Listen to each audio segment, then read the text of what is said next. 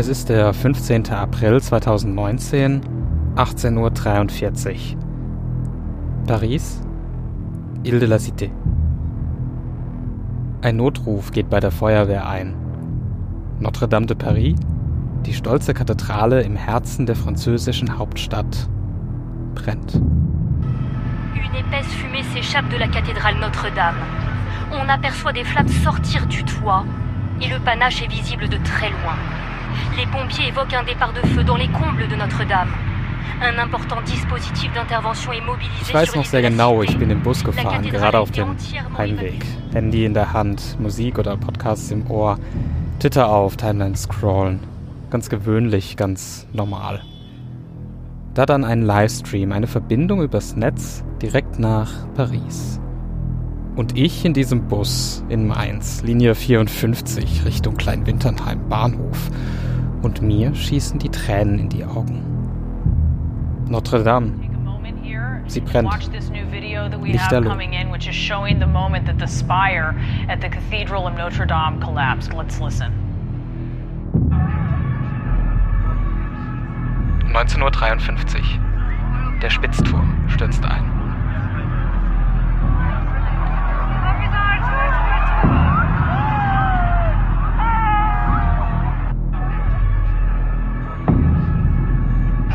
Hear Parisians there and tourists, no doubt, looking on with horror. Uh, these. Uh, I want to go to our correspondent Melissa Bell, who is live for us there on the scene. Melissa, give us the latest. Well, here, uh, just uh, beyond uh, Notre Dame, this is about as close as we can get at this stage because progressively they've been pushing people further and further back. And as you can see, the crowds here are pretty big. And what the police, uh, policemen and women, Die Flammen schlagen in den Himmel über Paris, im Hintergrund wilde Gespräche, die vertrauten Sirenen der französischen Feuerwehr. Die Brandursache wird ein Rätsel bleiben. Und darum soll es heute auch nicht gehen. Das Herz einer Nation brennt, wird man später sagen. Und das ist nicht einmal übertrieben. Jeder Straßenkilometer in Frankreich wird von hier, vom Place Jean-Paul II am Point Zéro der Route de France gemessen. Hier wurde auch der erste Nullmeridian entlang geführt, der Urmeter. Die Verkörperung der festgelegten Länge des Metermaßes wird auf Grundlage der Strecke von Paris zum Nordpol berechnet. Und die Messungen dafür beginnen mit Notre Dame. Dieser Ort hat Religionskriege, Revolutionen und die Nazis überlebt. Hier krönte sich Napoleon im Beisein des Papstes selbst zum Kaiser.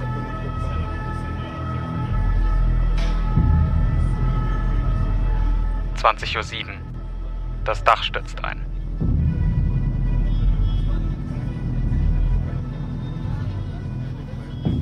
Ich habe letztes Jahr fünf Monate in Paris gelebt und studiert und bin auf dem Weg zur Université de Paris-Sorbonne beinahe täglich an der Silhouette der Kathedrale vorbeigekommen. Ich kann jetzt nicht behaupten, dass ich ein Parisien bin oder sowas. Und doch habe ich mich an diesem Abend in dieser Brandnacht leer und irgendwie hilflos gefühlt. 21.50 Uhr. Es gibt erste Meldungen darüber, dass das Feuer auf den Nordturm übergreifen könnte. Die Feuerwehr konzentriert sich darauf, dies zu verhindern. Hier ist das erste deutsche Fernsehen mit den Tagesthemen.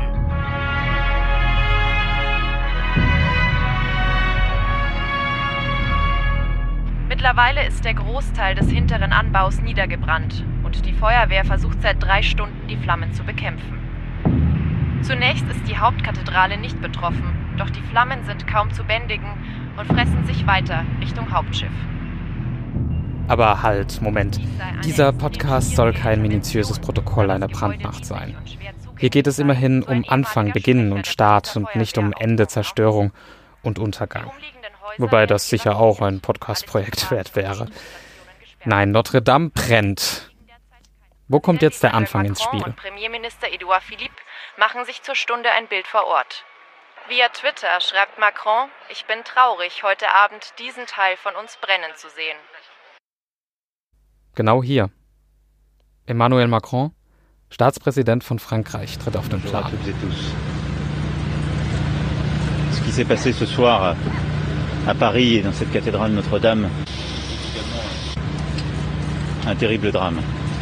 Et je veux avant toute chose avoir une pensée et des remerciements und gibt die Losung des Augenblicks pour les sapeurs-pompiers de Paris. Nous répartirons Notre-Dame. Près de 500 d'entre eux, depuis Tous plusieurs ensemble. heures, se sont battus contre les flammes, se battent encore. Gemeinsam. Eine Gesellschaft soll zusammenrücken im Angesicht eines Wiederbeginns. Am nächsten Tag wird er verkünden, dass Notre-Dame de Paris innerhalb von fünf Jahren wieder vollständig aufgebaut werden soll.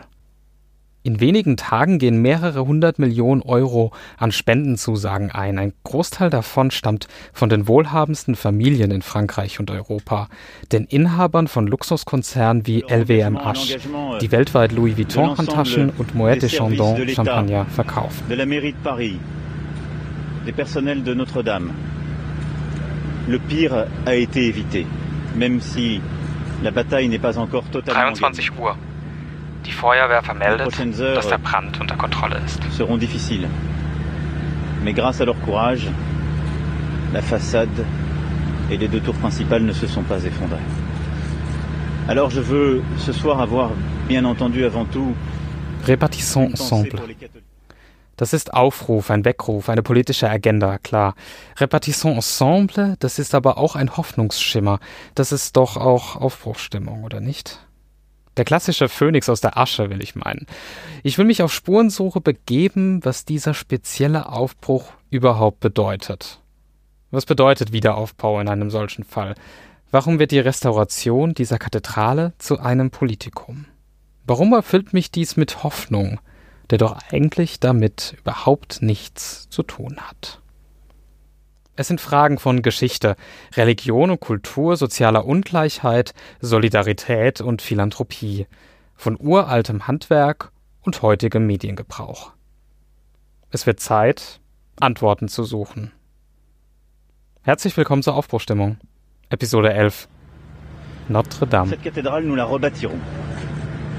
Tous ensemble. Et c'est sans doute une part du destin français. Et le projet que nous aurons pour les années à venir. Mais je m'y engage. Dès demain, une souscription nationale sera lancée. Et bien au-delà de nos frontières. Nous ferons appel aux plus grands talents. Et ils sont nombreux qui viendront y contribuer. Et nous rebâtirons nous rebâtirons Notre-Dame. Parce que c'est ce que les Français attendent. Parce que c'est ce que notre histoire mérite. Parce que c'est notre destin profond. Je vous remercie.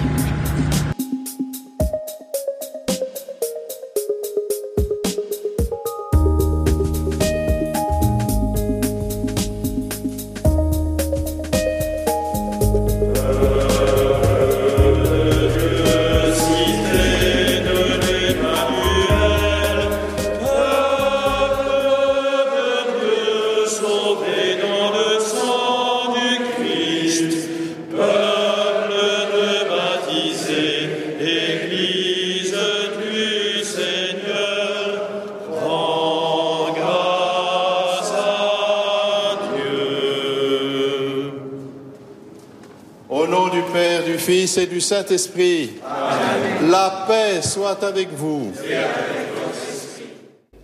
Die erste Messe nach der Katastrophe in der großen Kathedrale von Paris findet exakt zwei Monate nach der Brandnacht statt. Es ist ein seltsamer Anblick. Es sind nur wenige Gläubige zugelassen zur Andacht in der Seitenkapelle.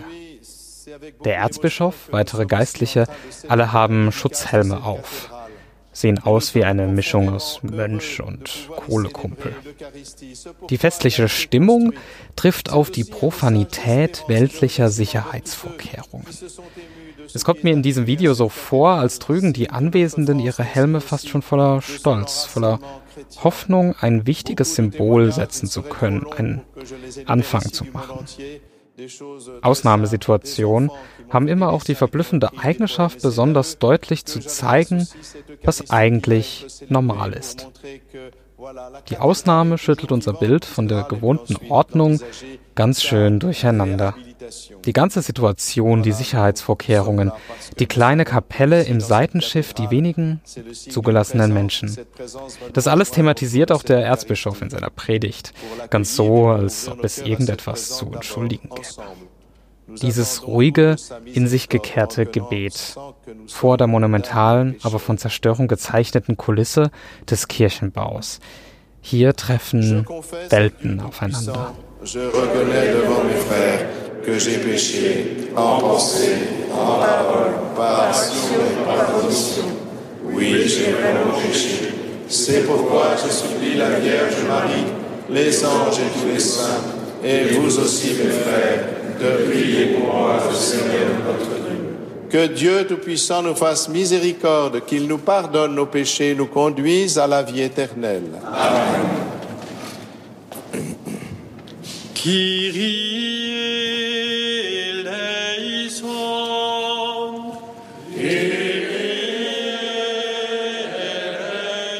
Fall Notre Dame fängt also mit der Religion an.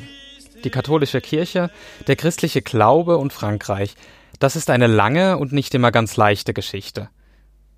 Heute ist dieses Verhältnis durch eine strikte Trennung von Staat und Kirche gekennzeichnet, die Laïcité. Religiöse Symbole werden in staatlichen Einrichtungen nicht geduldet. Religionsunterricht in der Schule gibt es selbstverständlich nicht und wer bei der Einstellung neuer Mitarbeiter nach deren Konfession fragt, ja, so wie in Deutschland wegen Steuerfragen üblich, handelt sich eine Klage vor dem Arbeitsgericht ein. Religion ist in Frankreich reine Privatsache. Daher gibt es auch keine amtlichen Statistiken über die Religionszugehörigkeiten in der Bevölkerung. Die meisten Kirchen in Frankreich, das schließt die prestigeträchtigen Sakralbauten wie Notre Dame mit ein, sind öffentliches Eigentum und werden als Denkmäler vom Kultusministerium gepflegt. Die Kirche ist sozusagen ja so eine Art Mieterin und hat so ein dauerhaftes Nutzungsrecht. Frankreich erkennt kirchliche Organisationen zwar an, es ist aber verboten, ihnen staatliche Zuschüsse zu gewähren.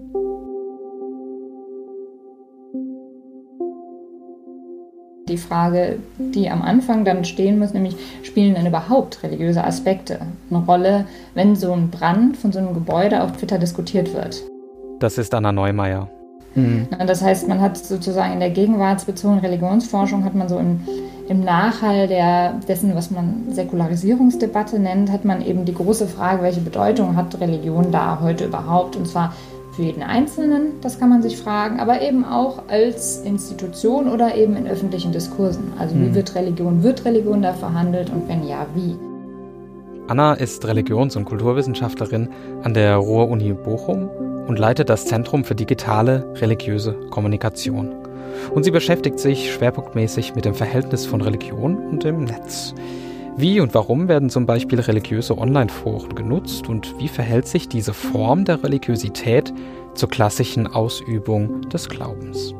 Dahinter stehen natürlich die vielen, vielen Fragen nach dem Wandel von Religion und Religiosität. Und das war eben, also da ist ähm, fließt sozusagen dicht zusammen in so einem Beispiel wie, da brennt eine, eine weltberühmte Kathedrale und was ist das, was dann die Leute dazu sagen? Hat das was mit Religion zu tun, weil das eben so ein bisschen so ein äh, Gradmesser eben ist dafür, welche Relevanz religiöse Themen in dem Kontext überhaupt haben. Und dann eben gleichzeitig, das habe ich ja gerade schon kurz angesprochen, die Kollegin, die zu sakralen mhm. Gebäuden arbeitet, und gerade eben bei solchen, die dann auch gleichzeitig zum Beispiel Touristenmagnete sind, ist das auch nochmal eine spannende Frage. Ne? Jenseits, ganz jenseits der Verhandlungen jetzt auf Twitter oder so, diese Frage, welche Rolle spielt hier eigentlich das Religiöse an so einer Kirche wie Notre Dame oder Kölner Dom oder so für die Leute, die sie besuchen, aber auch für die öffentliche Wahrnehmung und so weiter. Das merken wir dann auch. Ne? Also das ist sehr emotional belegt und zwar für eine große Gruppe von Leuten nicht mit sonderlich religiösen Emotionen, sondern mit persönlichen Erinnerungen. Ne? Also das habe ich auch gedacht. Das ist so ein bisschen der Paris-Faktor auch. Ne? Das heißt, man merkt vor allen Dingen ganz früh auf Twitter, ja noch während die Kirche brennt, ähm, dass Leute sich dann erinnern, wie sie da waren. Und gerade Paris-Urlaube sind ja für Leute oft auch besondere Urlaube. Ne? Die macht man dann mit einer, mit einer aktuellen oder verflossenen Liebe oder so und verknüpft da so besondere Erinnerungen dran. Und das lagert sich dann natürlich auch an, diese, an, die, an den Besuch der Kathedrale an und an daran, wenn man sieht, die wird jetzt gerade zerstört. Mhm, das ist ein großes, also vor allen Dingen ganz früh sind das, ist das ein Großteil der Emotionen, die da reinkommen in den Austausch auch auf Twitter, dass die Leute teilen, welche Erinnerungen sie haben an den Besuch selber. Der Brand von Notre Dame war ein mediales Ereignis. Vor allem durch die Anteilnahme und die Diskussion, die sich über Social Media abgespielt hat. Das ist auch kein Wunder, mir ging es ja an diesem Abend ganz genauso. Ich wollte alles, jede Neuigkeit, jede Kleinigkeit sofort erfahren. Ich habe alle Meinungen und Informationen geradezu aufgesogen. Kollektives Mitfiebern bleibt mir in Erinnerung. Wie sonst eigentlich nur beim Fußball. Bei mir lief auch der Second Screen zum Beispiel, Social Media und der Fernseher parallel. Und weil mir das deutsche Programm einfach zu träge war, landete ich ganz schnell bei France 24 und BFM TV. Äh, das sind so zwei französische News-Kanäle. Also genau, Notre Dame hat gebrannt und das hat man natürlich auf Twitter als allererstes mitbekommen oder wir haben das auf Twitter als allererstes mitbekommen. Und das fanden wir ziemlich spannend, ähm, weil wir eben so ein Team von Forschern und Forscherinnen sind, deren unterschiedlichen Themen das gut zusammenfasste. Also eben insgesamt arbeiten wir alle zu Religion und neuen Medien. Und dann habe ich eine Kollegin, Julia Evolvi, die arbeitet spezifisch schon zu Twitter. Also wie wird auf Twitter über Religion gesprochen? Da geht es dann auch viel um Islamfeindlichkeit und so weiter. Ähm, und ich habe aber auch eine andere Kollegin, die arbeitet eigentlich zu Sakralbauten. Und ähm, dann habe ich noch einen Kollegen, also die Kollegin mit den Sakralbauten, Kim de Wild. Und dann habe ich noch einen Kollegen, Frederik Elbert, der ist arbeitet in den Digital Humanities. Das heißt, da geht es eigentlich darum, wie verarbeitet man, kann ich auch gleich noch mehr dazu erzählen, falls es interessant mhm. ist, wie verarbeitet man so zum Beispiel große Mengen an Social Media Daten. Und das war so ein Thema, was uns wunderbar alle verbunden hat und wir gedacht haben, da müssen wir jetzt was zu machen. Das ist natürlich auch ein gewisser Reiz, weil es ein schön thematisch abgegrenztes Fallbeispiel ist, was für eine Religionswissenschaft auch ganz interessante Fragen stellt. Ne? Also ähm, die Frage, da brennt eine Kirche und mhm. wird das eigentlich überhaupt mit Kirche verbunden im Austausch darüber? Also ja. welche Bedeutung von Religion spiegelt sich da eigentlich drin?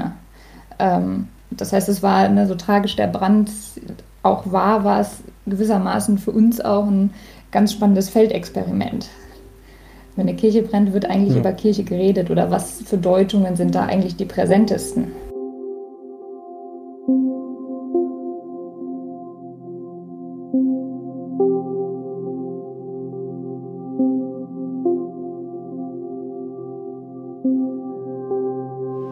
Gut, äh, dann reden wir doch mal darüber, ähm, wie ihr zu den Ergebnissen überhaupt gekommen seid. Also wie seid ihr bei der Analyse vorgegangen? Was war die Methode?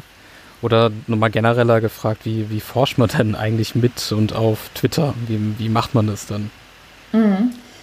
Ähm, also klar, mit und auf Twitter, man kann ja im Grunde ganz unterschiedlich forschen, weil das ja letztlich, würde ich argumentieren, gewissermaßen ja auch nur Text ist. Das heißt, im Grunde auch nur eine Datensorte wie, wie eine von vielen, die man so als Kultur- oder Sozialwissenschaftler sonst halt auch bearbeitet. Letztlich ist es Text. Das heißt, es hängt viel von der Fragestellung ab, welchen Ausschnitt man sich dann da intensiv anschauen möchte. Klar, man muss natürlich die Gegebenheiten des Mediums auch irgendwie berücksichtigen. Das heißt, also immer, wenn man zu bestimmten Medien, Plattformen und so weiter forscht, ist natürlich auch spannend zu gucken, wer schreibt da überhaupt, was sind die Rahmenbedingungen fürs Schreiben. Also zum Beispiel muss man sich registrieren? Wie wird das reglementiert oder moderiert? Was sind auch so subtilere Üblichkeiten des Austauschs und so? Das sozusagen, das in Rechnung gestellt, ähm, genau, arbeiten wir dann letztlich mit Textdaten. Und was hier aber besonders spannend ist, ist, dass es ja um sehr große, große Datenmengen geht. Das heißt, wir haben erhoben alle Tweets von dem Moment des Brandbeginns an über sieben Tage hinweg. Ähm, und haben dann, das waren glaube ich rund zwei Millionen oder so, und haben dann die Englisch- und Französischsprachigen genommen. Englisch, mhm. weil uns der Eindruck war, das sind sozusagen, das ist das breiteste Feld und Französisch als das Land, in dem das stattfindet. Wir hatten am Anfang auch die Idee, kann es da um, sehr stark um nationale Identifikation gehen. Das hat eigentlich, das ist dann gar nicht so relevant gewesen. Mhm. Aber auf jeden Fall die englisch- und französischsprachigen Tweets, das waren zusammen auch über eine Million Tweets. Und Gleichzeitig ist das ja individueller Text, das heißt, man kann ihn nicht statistisch wie einen statistischen Datensatz verarbeiten. Und dafür gibt es dann eben spezifische methodische Ansätze aus diesem Bereich der Digital Humanities. Das hat eben mein Kollege Frederik Elbert gemacht. Ähm, die Auswertung, weil das wieder ein ganz eigener Methodenbereich ist, der auch viel Computer- und auch Programmierkenntnisse benötigt. Ähm, da gibt es vielleicht so ganz grob gesagt, so grob wie ich das auch nur verstehe, ähm, da gibt es im Grunde eine Bandbreite computergestützte Analyseverfahren. Man kennt vielleicht aus der Konsumentenverhaltensforschung oder so sowas wie Sentiment Analysis, wo man quasi über computergestützte Analyseverfahren kann man Text auf emotionale Ausprägungen hin untersuchen. Und wir haben aber vor allen Dingen mit Topic Modeling gearbeitet, bei dem gewissermaßen der Computer eben selbst verschiedene Themen identifiziert, die solche Textsammlungen prägen. Das macht er im Hintergrund im Grunde über Worthäufigkeiten, Worte, die statistisch überdurchschnittlich vor allen Dingen immer gemeinsam auftauchen. So kann der Computer sozusagen ausselektieren, welche Themenstränge ziehen sich durch so einen ganz großen Datenkorpus.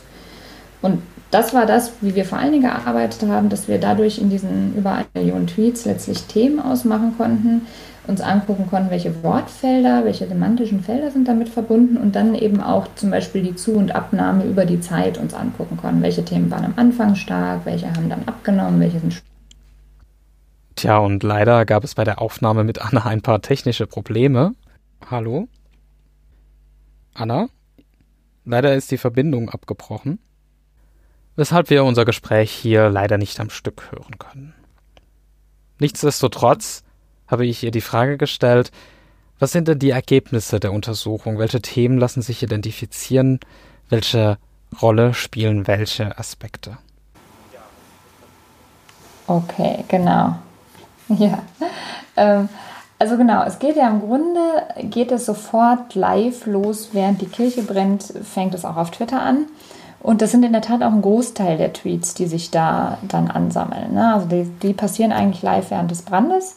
Und ähm, da hat man vor allen Dingen Tweets, die auf verschiedene Art und Weise eben Trauer ausdrücken, wo sich die Trauerbahn bricht. Und das hängt zum Teil damit zusammen, das wäre sozusagen ein Themenstrang, dass die Leute da ihre eigenen Erinnerungen teilen, die sie verknüpfen mit diesem Besuch, mit dem eigenen Besuch dieser Kathedrale. Eben das ist sicher auch der Paris-Faktor, von dem ich gesprochen habe. Also Teil eines Urlaubs, den hat man besonders in Erinnerung und so weiter. Ähm, und es zeigt aber auch, wie sich eben an solche bedeutungsvollen Gebäude eben Emotionen anlagern können. Und das hat auch noch mehrere Komponenten. Also viele erfahren auch beim Besuch so diese besondere Atmosphäre dieses eindrucksvollen und äh, aufgeladenen Settings. Ob man jetzt religiös ist oder nicht, ähm, es ist trotzdem natürlich, für manche ist es auch einfach ein Ort der Besinnung oder der Einkehr oder der Ruhe. Eben wie gesagt, ohne dass man jetzt zwingend katholisch sein muss oder so. Ähm, und zum anderen ähm, hat die Trauer was damit zu tun, dass man da ein Gebäude hat, was äh, relativ unstrittig eine besondere kulturelle, kulturgeschichtliche Bedeutung hat. Und das wird jetzt zerstört. Das heißt, man hat so eine Art Überbau an Bedeutung über diesen, an diesem Gebäude. Ähm, kulturgeschichtlich, es ist wahnsinnig alt, ähm, äh, es beherbergt Kunstschätze, es ist architektonisch spannend ähm, und so weiter. Und das wird jetzt quasi dieses ganze, dieser ganze Überschuss, man kann das Gebäude natürlich wieder aufbauen, darüber sprechen wir vielleicht auch gleich noch, aber dieser Überschuss an Bedeutung ist gewissermaßen zerstört. Und das lässt die Leute auch trauern. Und diese Trauer, das findet sozusagen live statt. Ähm, und live wird im Grunde kommentiert, was jetzt gerade alles zerstört wird oder zerstört werden wird oder vielleicht gerettet werden kann. Das sind die Themen, die ganz am Anfang sind. Und die sind aber im Grunde am nächsten Tag schon wieder vorbei und ab dem nächsten Tag, also Tag 1 nach dem Brand, hat man im Grunde eher eine thematische Steuerung über die Newsmeldungen, die dann kommen. Das heißt, man hat eigentlich sehr klassische Medien, die dann auch den Twitter-Diskurs bestimmen. Ähm, zum Beispiel sowas wie das Versprechen von Macron, die Kathedrale schnell wieder aufzubauen. Also bei, bei der Religion ist es tatsächlich so, ne, man sollte meinen, da brennt eine Kathedrale. Und was macht das eigentlich? Also, das ist erstmal ein, ein religiöses Gebäude aus der Defini also aus einer sozusagen ähm, aus einer rationalen Definition vielleicht her. Und aber die Analysen zeigen nämlich, dass also Religion nicht das überhaupt nicht das präsenteste Thema ist in dieser Diskussion, ne? ähm, sondern äh, man hat eben erst äh, betrauert, wird eben jetzt mal statistisch gesehen überwiegend das kulturell und historisch bedeutsame Gebäude.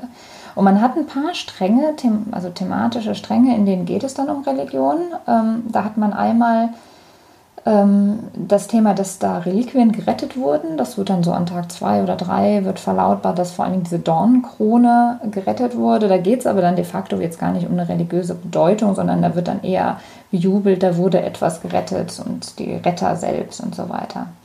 Dann hat man Religion in einem zweiten Themenstrang.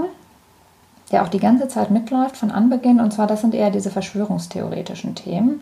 Da geht es auf einmal um den Islam und auch darum, dass ob, ob Muslime eben womöglich da Brandstiftung vorgenommen haben. Ähm, also das ist ja äh, durch, durch nichts gedeckt, aber da werden dann die Überwachungskamera-Bilder irgendwie im Detail analysiert und so weiter.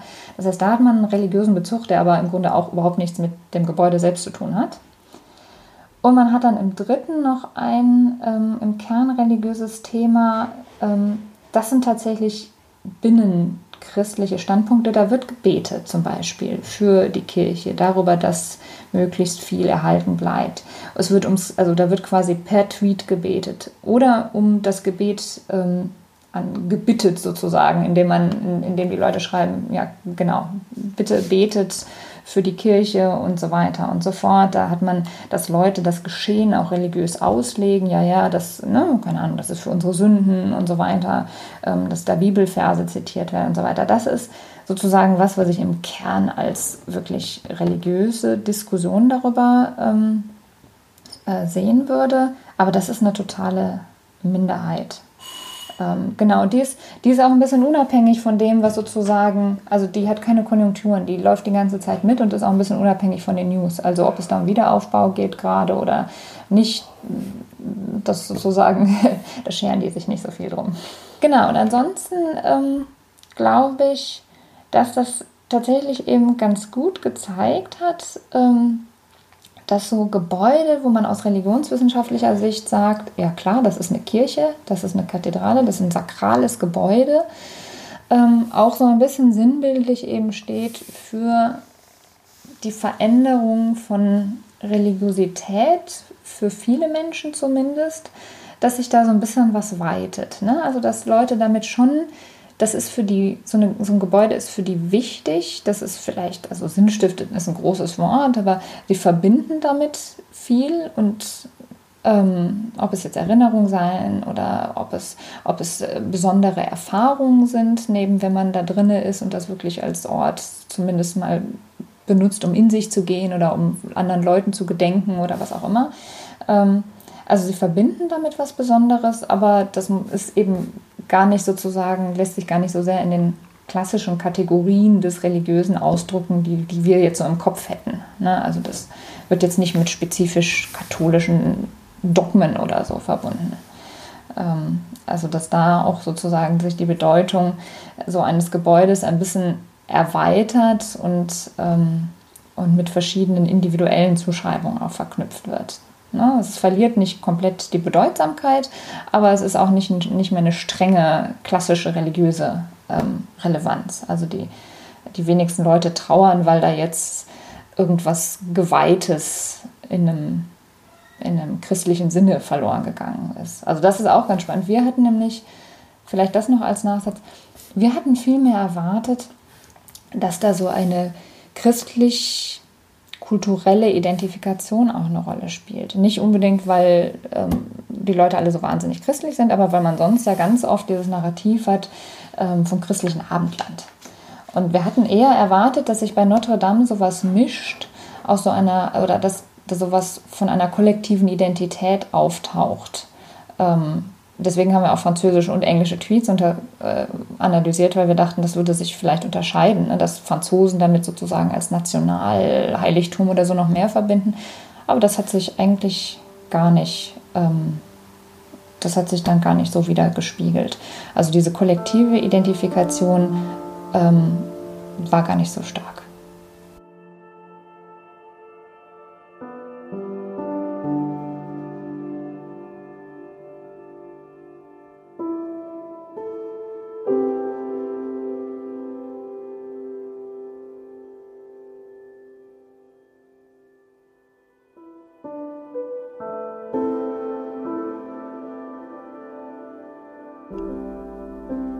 Szenenwechsel. Eine brennende Barrikade, ein Haufen Baustellenabsperrungen, Stofffetzen. Man kann einen grün-grauen Leih E-Scooter von der Firma Lime erkennen. Züngelnde Flammen, eine schwarze Rauchsäule. Im Vordergrund ein Mann. Schwarze Hose, schwarzer Hoodie, vermummt. Eine gelbe Warnweste. wie sie jeder Autofahrer in Frankreich pflichtmäßig im Auto bereithalten muss. Eigentlich recht profan, in den letzten Monaten aber zu einem Zeichen des Protests avanciert. Eine Gilet jaune. In den Händen hält der Mann hoch erhoben ein Transparent mit der Aufschrift Nous sommes aussi inflammables. Wir sind auch entzündlich. Diese Szene eine Reaktion auf das Engagement für den Wiederaufbau von Notre Dame, auf die Spendenzusagen in Millionenhöhe. Medienwirksam im Beisein einer Herrschar von Fotografen. Aber das Argument ist sicher nicht ganz von der Hand zu weisen. Eine besondere Ironie liegt im zeitlichen Ablauf der Katastrophe. Die Kathedrale brennt just in dem Moment, in dem Macron eigentlich seine Reaktion auf die monatelangen Proteste der Gelbwestenbewegung verkünden wollte. Angesichts der Ereignisse wird die Rede verschoben. Der Staatspräsident wird statt steuerlichen Entlastungen und Sozialpaketen an diesem Abend den Wiederaufbau von Notre Dame verkünden. Eine seltsame, ja, nennen wir es mal Asymmetrie im Verlauf der Ereignisse. Ja, genau. Und das ist natürlich eine spannende Frage. Also genau, man hat erstmal im Grunde ab dem Tag nach dem Brand ähm, gibt es diese sozusagen politischen und gesellschaftspolitischen Beschleuniger, Ab dem geht es um den Wiederaufbau. Das Versprechen Macrons habe ich gerade genannt. Und ein zweiter Element ist, dass auf einmal wahnsinnig hohe Spendenversprechen schon aufkommen. Vor allen Dingen auch hohe Einzelspenden von Unternehmen oder Pri Privatpersonen oder so, die diesen Aufbau gewährleisten sollen. Und was ich noch ganz spannend dazu finde, ist, dass es auf Twitter aber wahnsinnig schnell abdriftet in so eine Metadiskussion. Und Meta-Metadiskussion nämlich. Auf einmal findet da eine ganz große Diskussion statt über angemessene Spendenzwecke. Also warum ist hier auf einmal so viel Geld da, aber nicht für hungernde oder verfolgte Menschen zum Beispiel?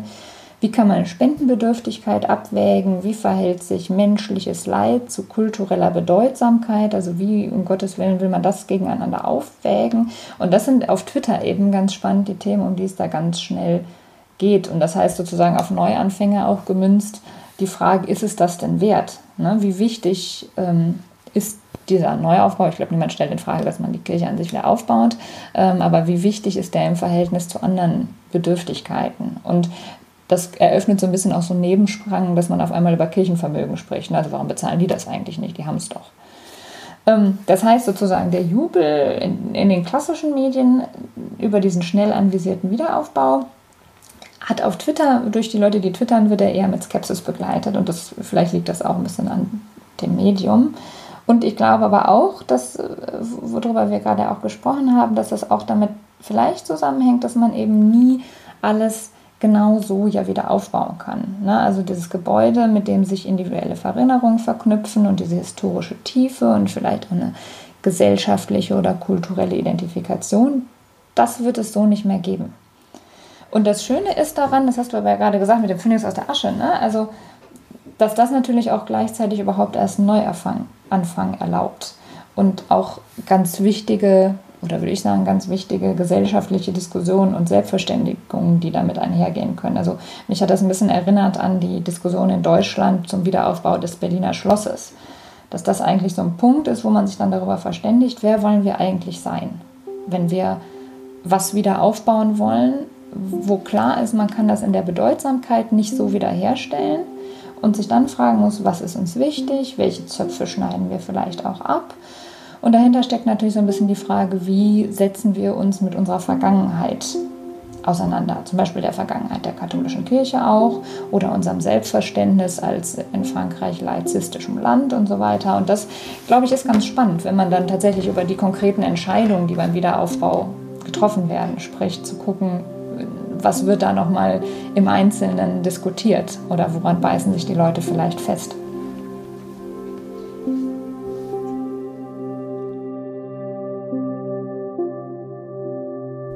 Wer wollen wir eigentlich sein? Eine gute Frage.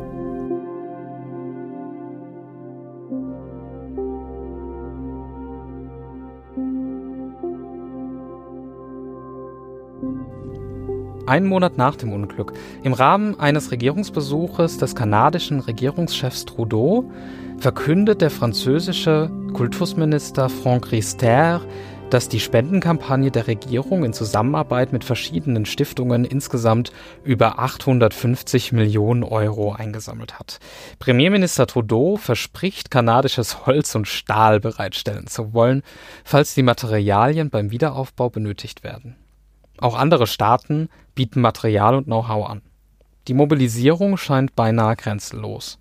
Für den Wiederaufbau wurde ein Gesetz verabschiedet, das Ausnahmen beim Denkmal- und Umweltschutz sowie bei den öffentlichen Ausschreibungen für die Aufträge vorsehen soll.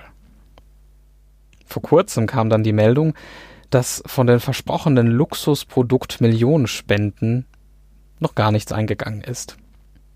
Das war natürlich auch so ein kleiner Aufreger am Rande der ganzen Geschehnisse.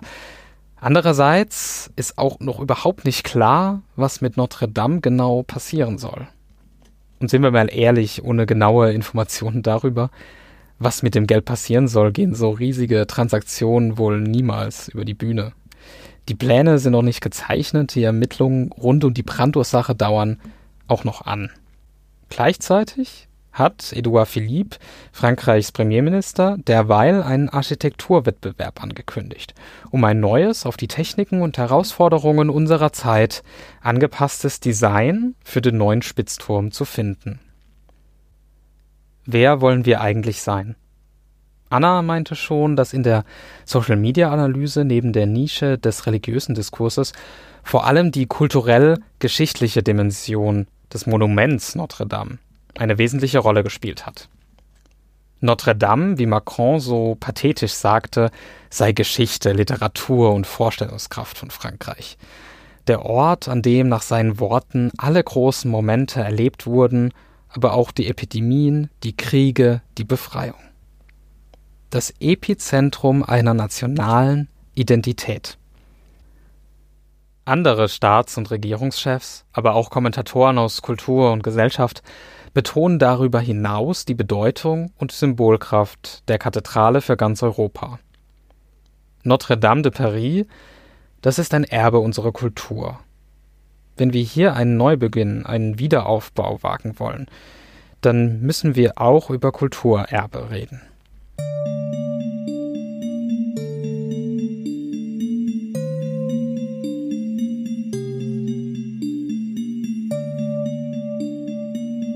Für ein europäisches Thema brauche ich europäische Expertise.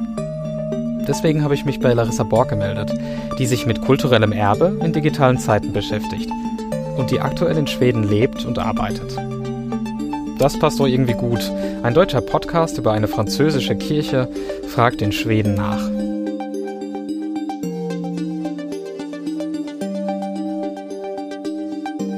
Dann müsste die Aufnahme jetzt laufen und ich freue mich, dass ich jetzt äh, mit Larissa sprechen kann. Hallo Larissa. Hallo. Möchtest du dich vielleicht einmal kurz vorstellen? Gerne. Ähm, mein Name ist Larissa. Ähm, ich habe bis vor kurzem Kulturanthropologie im Master in Hamburg studiert und bin jetzt nach Schweden gezogen und arbeite beim Swedish National Heritage Board. Das ist sozusagen eine ähm, eine unabhängige Abteilung vom Kulturministerium und ähm, habe mich auf das digitale Kulturerbe und Digitalisierung in Museen ähm, fokussiert. Genau. Damit bist du quasi hier jetzt die Expertin für Kulturerbe oder ähm, ja, wie du ähm, auf Twitter öfters in englischer Sprache eben für diese European Community äh, öfters sagst, Cultural Heritage. Ähm, was ist denn dieses Kulturerbe? Und ja, wie würde man das definieren? Wie würde man das versuchen zu greifen, wenn man es einem Laien wie mir ähm, verständlich machen wollte? Genau, ähm, Kulturerbe ist eigentlich gar nicht definierbar in vielerlei Hinsicht. Ähm, Kulturerbe ist eigentlich ein Begriff, der seit ähm, ein paar Jahrzehnten immer mehr verwendet wird. Und vor allem durch die Aktivitäten heute der UNESCO oder zum Beispiel auch von Kulturerbeinstitutionen wie Museen geprägt ist. Das heißt also heute, wenn man von Kulturerbe spricht, denken die meisten ähm, als erstes an große Denkmäler, Kirchen, ähm, Gebäude oder ähm, andere Dinge, die von Institutionen geprägt werden. Aber es gibt eine große Debatte gerade der Cultural Heritage Studies oder Critical Heritage Studies, die sich damit befassen, wie eigentlich andere Arten von Kulturerbe mit diesem Begriff erfasst werden können. Daraus ist beispielsweise auch dieses immaterielle Kulturerbe bzw. der Begriff entstanden, der sich halt auch mit viel mehr Praktiken befasst. Ähm, das heißt also beispielsweise ist ja auch das französische ähm, Abendessen, also als Praxis, nicht als Ding, ich sage mal nicht hm. das, das, was ja. wir essen, sondern die Praxis drumherum, ist ja als immaterielles Kulturerbe anerkannt. Ähm, gleichzeitig wird halt immer wieder kritisch diskutiert in dem Sinne, wer darf das eigentlich definieren? Also wenn die UNESCO beispielsweise eine Liste hat, zum Beispiel von Weltkulturerbestätten, ähm, die natürlich auch ähm, ein, sag ich mal, ein Netzwerk hat aus ganz aus internationalen Experten und Communities, und dementsprechend natürlich auch Rückendeckung hat für die Dinge, die dort auf der Liste stehen. Dennoch ist es ja so, dass nicht alle aufgenommen werden. Und ist das tatsächlich fair, wenn die Community aber selber sagt, ja, aber das ist doch unser Kulturerbe, warum ist das, ähm, warum nehmt ihr das nicht auf? Also da gibt es sehr viele schwierige Fragen in Bezug darauf, was eigentlich als Kulturerbe zu definieren ist. Okay, also es ist schwierig zu definieren. Vielleicht fragen wir, fragen wir dann mal andersrum, warum ist Kulturerbe so wichtig? Kulturerbe ist deshalb so wichtig und wird auch deshalb ähm, natürlich schon ganz lange in unterschiedlichster Art und Weise bewahrt, weil es ähm, häufig zur Identifizierung und ähm, von also zur Identifizierung von Gruppen selbst beiträgt. Das heißt also, Gruppen ähm, können sich über das, was sie aus ihrer Vergangenheit erinnern, was weitergegeben wird und dementsprechend mhm. natürlich auch zur Erinnerung ausgewählt wird, ähm, eine Identität geben. Und das ist zum Beispiel in der ähm, Vergangenheit zum Beispiel ganz unterschiedlich passiert, wenn man zum Beispiel an die australischen Aborigines denkt, die über mehrere Zehntausend Jahre beispielsweise ihr immaterielles Kulturerbe mündlich weitergegeben haben. Ähm, daneben aber natürlich beispielsweise Institutionen wie Museen gerade dafür entstanden sind. Also gerade wenn man so an die Entstehung des Nationalstaates in Europa denkt, haben da Museen auch eine wichtige Rolle gespielt, um das jeweilige nationale Erbe ähm, auszuwählen, ähm, zu bewahren und an weitere Generationen ähm, weiterzugeben.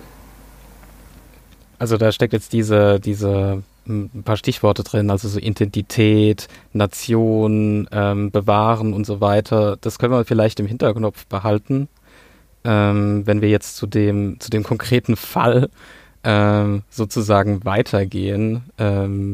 Und zwar diese, dieses Unglück von Notre Dame, dieser Brand, der, der irgendwie jetzt in den vergangenen Monaten wahrscheinlich ähm, diese gesamte diese gesamte Szene, die Community, ähm, diese, diese Cultural Heritage Studies im Besonderen vielleicht ähm, beschäftigt hat, kann ich mir vorstellen. Was ist denn ja. das, das Besondere? Also du hast doch davon gesprochen am Anfang, dass man ja natürlich, wenn man von Kulturerbe ähm, spricht, ähm, als allererstes eben diese großen Monumente ähm, ins, in, in den Kopf kommen und äh, eher in, in, an zweiter Stelle dieses immaterielle Erbe, die Praktiken und so weiter, die uns im Alltag begleiten. Was ist denn das Besondere an diesem Fall, an diesem Unglück von Notre Dame? Mm, also erstmal würde ich ganz kurz noch sagen, dass ähm, materielles Kulturerbe nicht unbedingt an zweiter Stelle kommt oder unwichtiger ist hm. als das materielle Erbe, sondern es häufig in der Debatte erst später aufgegriffen wurde. Weil gerade, und da sind wir jetzt sozusagen wieder bei den Gebäuden und bei den gerade in diesem Fall bei einer Kirche, weil halt häufig gerade in der westlichen Wahrnehmung von Kulturerbe häufig diese Monumentalbauten oder Denkmäler ähm, häufig eine größere Rolle gespielt haben. Ja, genau, also ähm, so wollte ich das auch verstanden wissen. ja, wunderbar. dass wir uns da nicht missverstehen. Also, dass da ähm, eben in, im, im Alltagsverständnis, sage ich mal so, genau. als erstes diese Monumente kommen und dann die, ähm, die materiellen Praktiken. Ja. Genau, Notre Dame ist, glaube ich, aus der Sicht ein besonders ähm, herausragender Fall und hat auch deshalb so viel Aufmerksamkeit bekommen, mh, weil wir da an mehreren Schnittstellen sind, wo sozusagen dieses Interesse entsteht. Das heißt, einerseits haben wir ein Gebäude, das in der französischen Nationalidentität eine wichtige Rolle hat. Ähm, es steht direkt, sage ich mal, auf der Grenze zwischen dem, ähm, zwischen dem linken und dem rechten Seine-Ufer, die ja beide sozusagen für sich mhm. auch, äh, sage ich mal, wichtige Kulturbereiche und sehr unterschiedlich auch in Paris sind.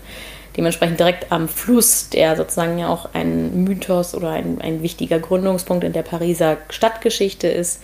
Ähm, es ist ein Gebäude, das in der Kulturgeschichte eine wichtige Rolle spielt. Es wurde in ähm, in Büchern, wie ja zum Beispiel auch von Victor Hugo besprochen. Ähm, mhm. Und über diese französische Nationalidentität hinaus wurde es ja schon ganz früh in anderen Kom in, ähm, Kontexten aufgegriffen. Das heißt also, für viele Kinder, sag ich mal, die wie wir so in den 90ern aufgewachsen sind, dürfte Notre Dame auf jeden Fall als ein Punkt, sag ich mal, aus dem Esmeralda-Film ähm, beziehungsweise ähm, dem Disney-Film ja. ähm, bekannt sein. Quasimodo, genau. Ja. Ähm, und ähm, gleichzeitig ist Notre Dame schon immer auch ein wichtiges Objekt im Pariser Tourismus gewesen. Also Paris hat sich ja als Stadt, als Stadt in Europa eines der wichtigsten Ziele für Touristen und das schon mhm.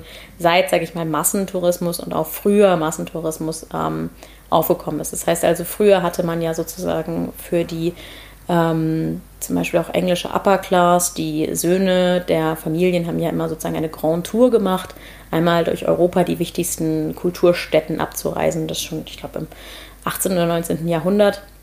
Und da war Paris immer dabei und äh, Dementsprechend ist Notre Dame auf den ganzen frühen Pariser Postkarten, die ja ein sozusagen materielles, ähm, eine materielle Erinnerung ähm, ja. sind, wann der Massentourismus aufkam. Und ähm, das hat sich natürlich entwickelt über die Zeit bis heute, in der sozusagen Notre Dame ich denke mal, bei, den, bei Selfies von Touristen, die Notre Dame bereisen, nicht wegzudenken ist. Also ich habe auch ein Selfie von mir vor Notre Dame, als ich das erste Mal ähm, in Paris war. Und ähm, dementsprechend setzen sich ganz viele Menschen, nicht nur Pariser, aber ganz viele Menschen weltweit, die sich in irgendeiner Art und Weise mit Paris in Verbindung setzen, häufig auch mit Notre Dame auseinander. Ja, das ist auch eins, äh, einer der Ansatzpunkte hier für, warum ich mich damit beschäftigen will, weil ich war letztes Jahr, ähm, letztes Jahr ein Semester in Paris äh, in der Sorbonne und bin quasi ja tagtäglich an dem an äh, Notre Dame vorbeigekommen ähm, auf dem Weg zur, zur Uni und äh, ja, das ist genau dieses Gefühl. Also die Stadt äh, hat dort irgendwie ein, ein, ja, ein Zentrum, was eigentlich bei so einer riesigen Stadt äh, fast, fast nicht möglich sein sollte, aber es hat irgendwie dort so einen so so so ein Knotenpunkt, ähm, mit dem sich auch alle identifizieren können. Ähm, Touristen wie auch Einheimische. Äh, das ist ganz interessant, tatsächlich. Davon ausgehend äh, die Frage, was bedeutet es denn jetzt für diesen, diesen symbolischen Ort, ähm, für Menschen in Paris, für Touristen, für die Nation Frankreich, für eine kulturelle Einheit wie Europa, wie auch immer man das betrachten will. Was bedeutet das, wenn man jetzt so ein kulturelles Erbe, wenn man jetzt Notre Dame brennen sieht? Auch, mm. ja, auch persönlich für Menschen, die jetzt so ein, so ein Selfie gemacht haben oder, oder sowas. Das bedeutet, glaube ich, auf ganz vielen Ebenen etwas. Ähm, zum einen zeigt es natürlich, wie sich, Kult also da sind wir eher auf einer kulturwissenschaftlichen Ebene, wie mhm. ähm, auch Kulturerbe definiert wird. Das heißt also, wir haben uns daran gewöhnt, über beispielsweise Institutionen wie Museen oder auch Denkmalschutz, dass sich Kulturerbestätten nicht mehr verändern. Das ist aber etwas relativ Neues. Das heißt also, während sich früher Dinge ständig in dem Sinne verändert haben, also auch weitergebaut wurden ähm, oder auch ständiger Wandel bis zu einem gewissen Grad ähm, normal war oder als normal empfunden wurde, haben wir uns jetzt daran, daran gewöhnt, dass sich Dinge nicht mehr verändern. Wir wollen, dass Notre Dame immer so aussieht, wie, sage ich mal, auf den Postkarten, die wir kennen. Hm. Ähm, Gerade aber diese Monumentalbauten wie Kirchen wurden häufig über hunderte Jahre gebaut und dementsprechend ist es nicht so, dass, ähm, dass sich ähm, diese, diese Kirche nie verändert hat. Ähm, es hat natürlich auf einer anderen Ebene, kommt es gerade in Frankreich zu einer Zeit, wo natürlich auch die französische ähm, Nation in, in, Aufbruch ist. Also mhm. Frankreich hat ja wahnsinnige Protestaktionen mit den Gelbwesten ähm, erlebt in der Vergangenheit und ähm, es ist ja auch weit davon entfernt, sozusagen sich als Nation zu beruhigen.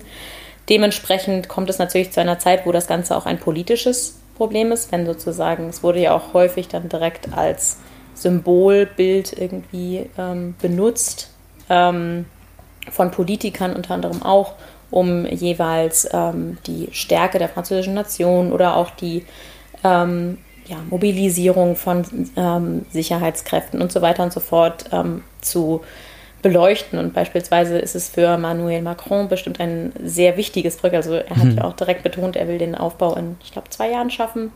Fünf Jahre waren das. Fünf Jahre, okay. Aber symbolisch ähm, wichtig, weil dann äh, das noch vor den Olympischen Spielen fertig wird. Also ah, okay. hoch, höchst politisch. Ähm, ja. In dem Sinne ist es natürlich für ihn auch ein ähm, wahnsinnig wichtiges Projekt, sozusagen seine ähm, politischen ähm, ja, Ruf und sein politisches Erbe auch ja. äh, zu retten. Weil er ja politisch derzeit auch ein schwieriges Standing teilweise hat. Und abgesehen davon ist es natürlich sozusagen ähm, für den Tourismus unfassbar wichtig. Also niemand hört jetzt auf, nach Paris zu reisen, weil ähm, Notre Dame gebrannt hat. Ähm, aber dennoch ist es ähm, ist Paris gerade als eine der ähm, als eine der ja, Städten des europäischen Kulturerbes auch bekannt. Also gerade wenn zum Beispiel diese ähm, Reisen nach Europa organisiert werden von anderen Kontinenten und man möchte, sage ich mal, Europa in zehn Tagen erleben, dann ist Paris immer dabei und mhm. ähm, die Pflege des Kulturerbes und dementsprechend auch der Aufbau von Notre Dame spielt da wahrscheinlich auch eine Rolle. Mhm. Ja, also Paris als Kulturerbestadt hat da natürlich auch was Gutes, weil was ich auch gelesen habe, ist, dass die, die, die Kunstschätze, die aus der aus Notre Dame gerettet werden konnten, quasi einfach äh, drei, vier Blocks weiter in der Louvre verfrachtet werden konnten, ähm, um dort äh, ja restauriert zu werden und ähm, sachgemäß äh, aufbewahrt zu werden. Also das ist natürlich Fluch und Segen zugleich vielleicht an dieser Stelle. Ähm, ja. Aber wir sind ja schon quasi direkt in dieser in dieser ähm, Debatte drin oder ja in dieser Geschichte drin von dem von dem Wiederaufbau. Das erkennt man ja. Also was du als erstes gesagt hat, war ja diese die Idee, ähm, dass sich solche Monumente, dass die eben in Stein gemeißelt sind, dass die unveränderlich sind, dass sie eine, eine Sicherheit bieten vielleicht, eine Identität, dass das eine relativ neue Idee ist. Und da würde ich noch mal kurz ähm, anknüpfen wollen, weil worüber wir heute ja sprechen im Nachgang zu dieser zu diesem zu diesem Unglück, zu diesem Brand ist ja hauptsächlich der der Wiederaufbau. Also die gesamte ähm, Kampagne der französischen Regierung ähm, läuft ja unter dem Claim Nous répétissons ensemble, also wir wir bauen das gemeinsam wieder auf. Ähm, was bedeutet es denn, wenn das eine neue Idee ist, wenn das ähm, vielleicht ähm, ja was sehr modernes ist, Kulturerbe wieder aufzubauen? Was muss man da beachten aus dieser, aus dieser Perspektive? Ähm, mit neu würde ich auch sagen, ist es natürlich, neu zu sagen, ist damit ist natürlich auch irgendwie schwierig, weil ähm, ich wollte damit viel mehr ausdrücken, wir haben uns an etwas hm. gewöhnt. Das heißt also, wir sprechen jetzt natürlich darüber, wie kann man das möglichst denkmalgerecht aufbauen, aber drumherum hat sich ja alles verändert. Also beispielsweise wird es jetzt wahrscheinlich unter anderem nur deshalb möglich sein, zum Beispiel das Dachgewölbe in einer gewissen Art und Weise nachzubauen, weil es erst wenige Jahre vor dem Brand einen kompletten 3D-Scan des Gebäudes gegeben hat. Mhm. Ähm, insofern ähm, verändert sich ja die gesamte Technologie und ähm, es, ist ein, es ist nur eine gewisse Illusion, wenn man ähm, versucht, wieder ein komplettes, eine, eine, Histo eine Historie wiederherzustellen. Ähm, dementsprechend gibt es natürlich unter den Experten wahnsinnige Debatten darüber, benutzt ihr denn jetzt beispielsweise haltbarere Materialien, die beispielsweise nicht so leicht brennen? Oder wo kann man jetzt, wo sind die sozusagen Spannungen, da sind natürlich riesige Spannungsfelder zwischen Denkmalschutz, das heißt also mit den historischen Materialien wieder aufbauen und beispielsweise Innovation oder sozusagen moderne Materialien aufgreifen. Das sind ja immer schon so Probleme, die sich beispielsweise auch bei ähm, anderen denkmalgeschützten ähm, Gebäuden, also sag ich mal ganz normalen Wohngebäuden auftun. Ähm, mhm. Wenn beispielsweise der Wunsch besteht, Dinge zu erneuern, zum Beispiel Kindergärten in ähm, denkmalgeschützten Gebäuden unterzubringen, aber Kindergärten gleichzeitig eine Brandschutztreppe ins erste Geschoss ja. brauchen, ähm, dann ist sozusagen immer diese Abwägung zwischen, wie weit wollen wir mit diesem Gebäude in die Gegenwart gehen.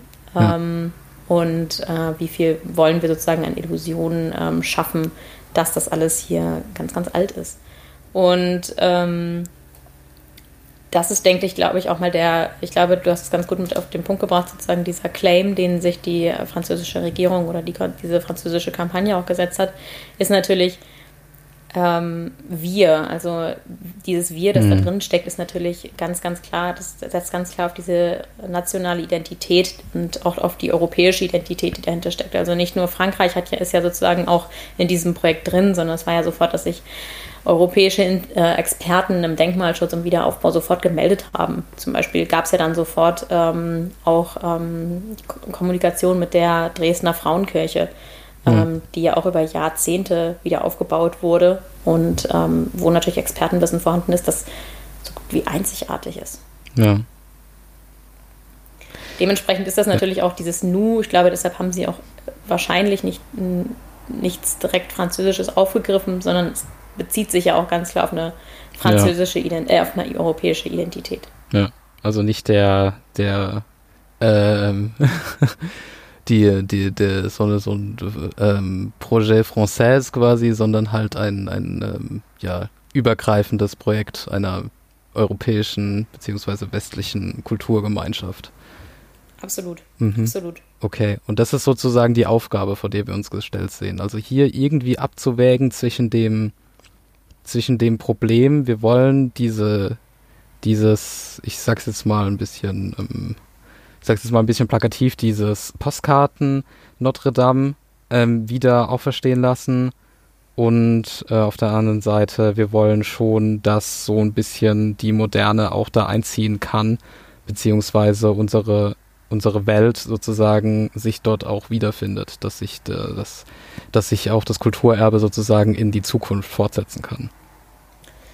Ja, ich glaube, dass das das- Spannungsfeld halt in dem Sinne auf jeden Fall die Experten beschäftigen wird, die Mhm. sich ähm, jetzt mit dem konkreten Projekt auf jeden Fall ähm, ja, betroffen sehen. Ich glaube, was viel interessanter ist, ist eigentlich, wie sie dieses Nu umsetzen wollen. Ja. Das heißt also, wird es sozusagen ein expertengetriebener Prozess sein? Also wird es sozusagen eine Diskussion sein, die relativ intransparent für die Öffentlichkeit wird?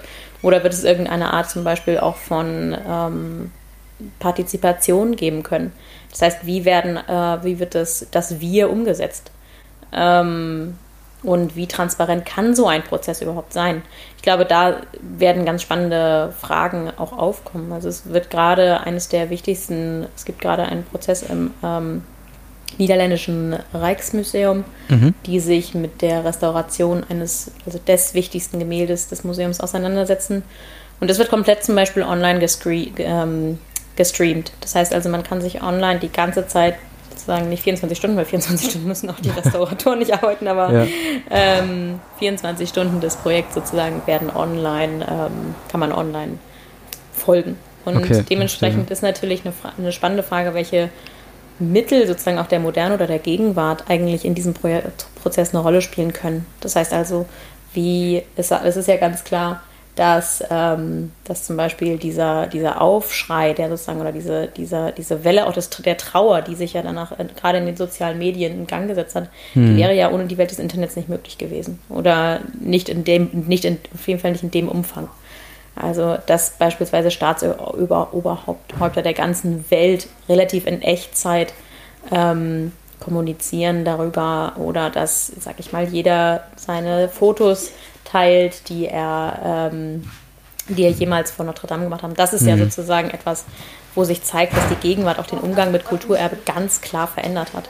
Ja. Und ähm, nicht unbedingt die Form hat sich geändert, aber die Medien haben sich halt geändert. Und die Frage wird halt sein, wie diese Medien auch diesen Aufbauprozess wieder verändern werden.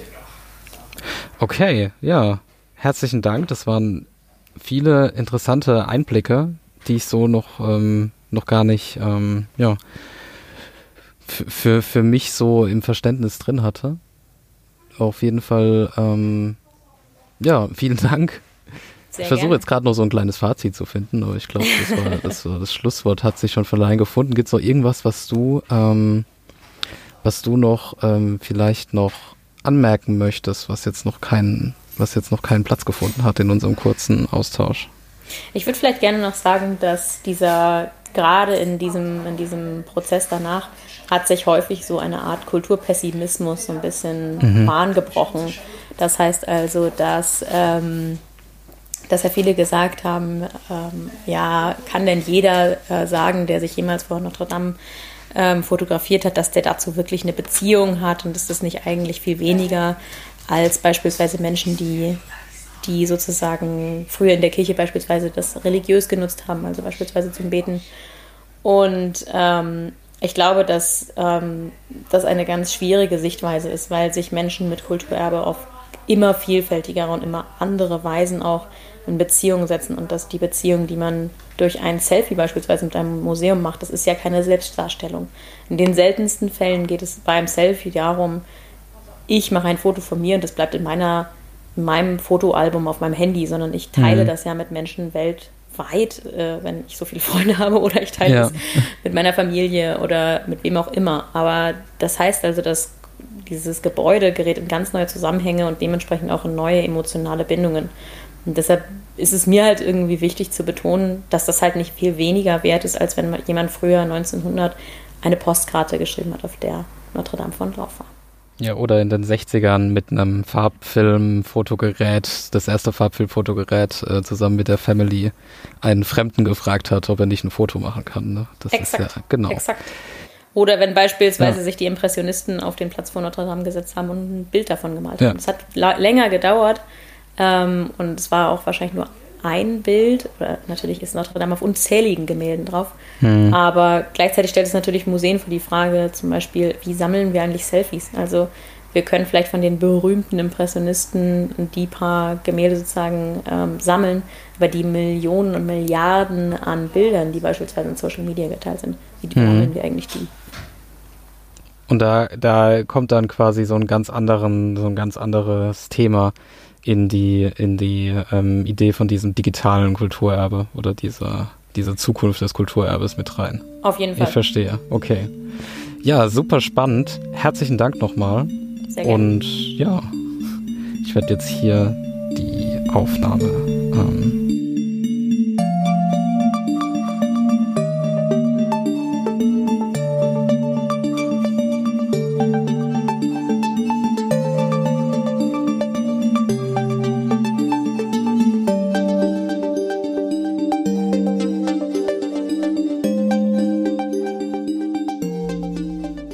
York Times schreibt in einem großen Überblicksartikel kurz nach dem Unglück von Notre Dame Isabelle Bacouche, a historian at the School for Advanced Studies in the Social Sciences in Paris, who specializes in urban history, said in an interview that she would not be shocked if reconstruction were done according to modern plans.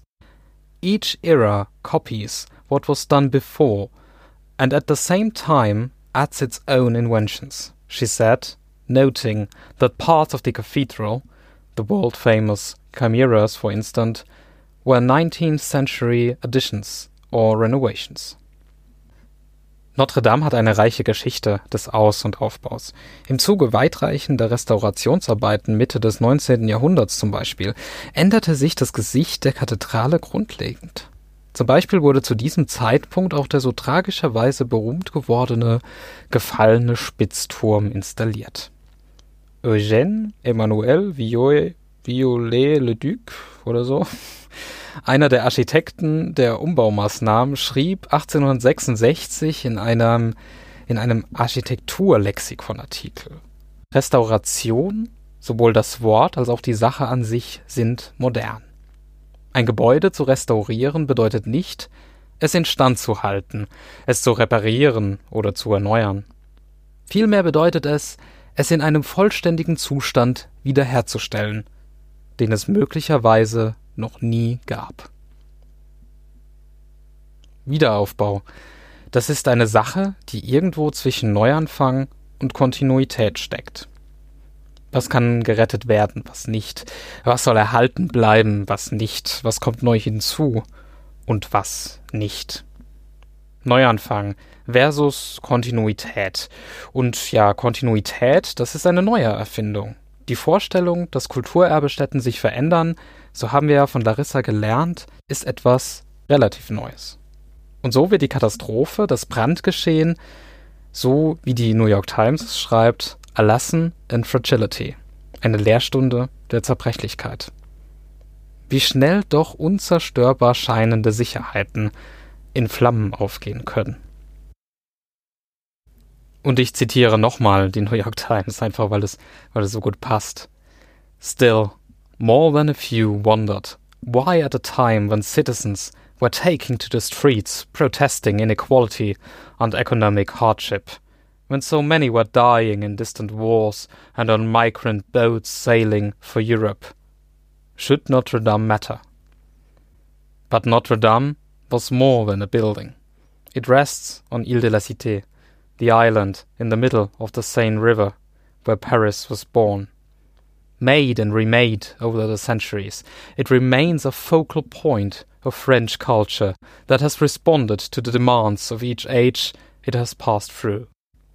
And in the present moment, it represented an unbreakable link with what, for many French, is the essence of their increasingly fragile nationhood. The poet Gerard de Nerval once said, Notre Dame is good and old. Perhaps we'll even see her bury Paris, whose birth she witnessed. That was back in the 19th century. That sense of the cathedral as a living, wounded entity has only intensified since the fire. Und doch, zur Kraft des Neubeginns gehört auch immer die Verzweiflung, die Katastrophe. Ohne Asche, nämlich, ist der Phönix nur ein bunter Vogel. Ein Wiederaufbau ist irgendetwas zwischen Verlust und Stabilität. Die Wiederherstellung des Alten ist die Restabilisierung von Erinnerung, aber auch die Initiale eines neuen Kapitels. Wir werden sehen, wie dieses Kapitel gestaltet werden wird. Notre Dame bleibt und wird doch eine andere sein. Der Wiederaufbau wird zwingend neue Elemente enthalten. Das kann man gut oder schlecht finden. Doch seien wir ehrlich, wird man in 200 Jahren schon so genau erkennen können, welche Elemente aus dem 12., 19. oder unserem 21. Jahrhundert stammen? Nous repartirons Notre-Dame. Tous ensemble, sagte Macron. Der Wiederaufbau von Notre-Dame ist Ambivalenz, ist Widersprüchlichkeit. Ein mediales, ein lautes Ereignis an einem Ort, der eigentlich der Stille verpflichtet ist. Irgendwie ist das ganz schön viel Symbolik und auch Pathos, ja, in bester Macron-Manier. Man neigt eben dazu, allen Bereichen am Fall Notre Dame eine hohe Symbolkraft zuzusprechen. Dazu passt auch ein Randaspekt, den Anna Neumeier am Ende unseres Gesprächs noch anspricht. Genau, also ein Thema habe ich noch nicht angesprochen, das möchte ich noch ganz zum Schluss machen, ähm, weil das, also ein, ein letzter Themenstrang, der, weil der mich total unerwartet erwischt hat, und zwar die Bienen. Ja, richtig gehört, die Bienen. Neben Spitzturm, dem heldenhaften Einsatz der Feuerwehrleute, Glockengeläut, Gebet und Wiederaufbau, beschäftigt die französische wie englische Medienlandschaft und Twitterwelt auch das Schicksal der Honigbienen. It's a Miracle, titelt der Guardian, völlig ironiefrei übrigens, den Kathedralenimker Nicolas Géant zitierend. Aber offensichtlich lebten an dieser Kathedrale Bienen, Bienenvölker, und die, das stellte sich dann an Tag 3 oder so heraus, die haben überlebt. Und das wird auf Twitter total gefeiert. Und das ist natürlich irgendwie erstmal ein bisschen skurril, aber ich fand das eben auch mit Blick auf Neuanfänge oder Kontinuitäten ganz spannend, weil man hat eben, ne, da hat was überdauert. Ähm, was aber gleichzeitig so ein bisschen, also es sind ja, das ist auch symbolisch betrachtet, das sind jetzt nicht die Kakerlaken in den Katakomben, die überdauert haben, sondern Bienen stehen ja auch für ähm, ne, bisschen für, also für, für Leben und für Lebensspenden und für Erhalt des Lebens und so weiter. Also man hat, äh, genau. Und das, ähm, das fand ich ganz spannend. Das, das war dann so ein total positives Element, als klar, weil die Bienen haben überlebt und ich meine, ähm, wenn man ein bisschen, ähm, also man könnte sich ja fragen, wenn jetzt die Kathedrale neu wieder aufgebaut wird, was passiert dann mit den Bienen, die da jetzt noch an den verbleibenden Außenwänden ähm, äh, ihre, ihre Völker oder Stöcke oder was auch immer haben? Ich bin keine Biologin. Bienen auf der Großbaustelle, was für eine Vorstellung. Vielleicht wird für die Bienen der Wiederaufbau erst die richtige Katastrophe. Möglicherweise werden die Bienen für die Baumaßnahme auch einfach umgesiedelt zu ihren vielen, vielen Nachbarn. Denn in den großen Parks, Monumenten und Landmarken von Paris sind insgesamt über 700 Bienenstöcke verteilt. Zum Beispiel in der Opéra Garnier im Grand Palais oder dem Musée d'Orsay. Eines der vielen Geheimnisse der französischen Hauptstadt, die es schon in der Vergangenheit geschafft hat, sich immer wieder neu zu erfinden.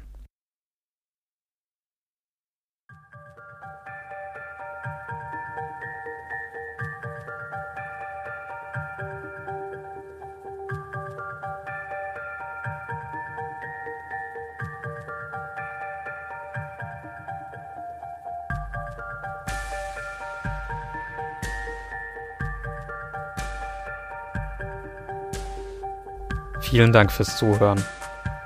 Das war jetzt etwas länger als sonst. Ich hoffe, ihr seid dran geblieben. Übrigens, ja, bei den längeren Folgen erstelle ich Kapitelmarken, mit denen kann man dann ganz leicht in der Folge navigieren und so Teile auch überspringen oder nochmal zur Lieblingsstelle zurückgehen. Was ist eure Meinung? Was sind eure Gedanken zum Wiederaufbau von Notre Dame de Paris? Schreibt gerne einen Kommentar auf aufbruchstimmung-podcast.de oder unter den Episodenposts auf Twitter oder Instagram. Dort findet ihr die Aufbruchstimmung unter dem Nutzertag Aufbruchpodcast. Ihr könnt die Aufbruchstimmung abonnieren, wenn euch gefällt, was ihr gehört habt. Das geht ganz leicht mit nur wenigen Klicks mittels Podcatcher auf dem Smartphone. Eine Anleitung für Podcast-Neulinge habe ich auf der Webseite verlinkt und wer lieber auf Plattformen hört, kann sich auch alle Episoden auf Spotify und Apple Podcast und was es da noch so alles gibt zu Gemüte führen. Am besten beim Abo gleich eine Bewertung abgeben. Vielen Dank. Ja, und auch vielen, vielen lieben Dank an Anna und Larissa für die Zeit und die vielen spannenden Antworten auf meine Fragen. Es hat großen Spaß gemacht, mit euch zu sprechen und die Perspektive zu erweitern. Falls euch die Twitter-Analyse vom Team rund um Anna interessiert, könnt ihr den lesenswerten Blogbeitrag zur Studie anschauen, wo alles nochmal sehr instruktiv und detailliert aufbereitet ist. Diesen, diesen Link sowie alle anderen Materialien, die in der Folge Verwendung oder Erwähnung gefunden haben, findet ihr in den Show Notes.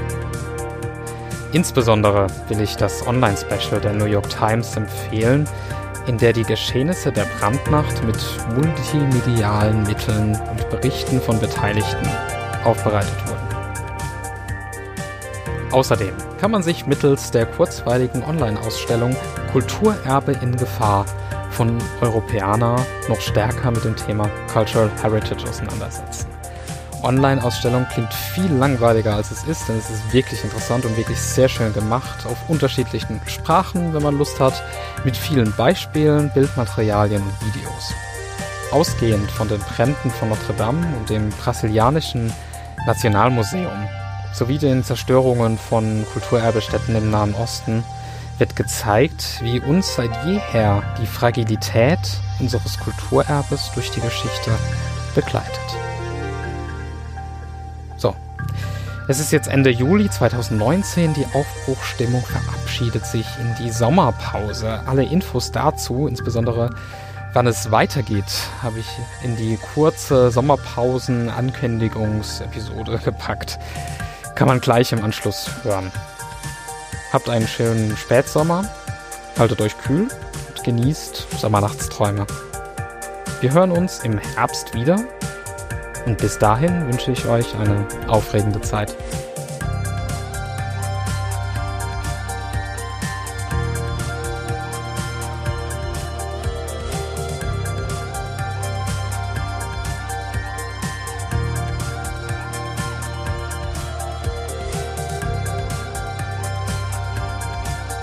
dear colleagues uh, these are our last decisions in this mandate and i would like to thank you for five years of unity in diversity.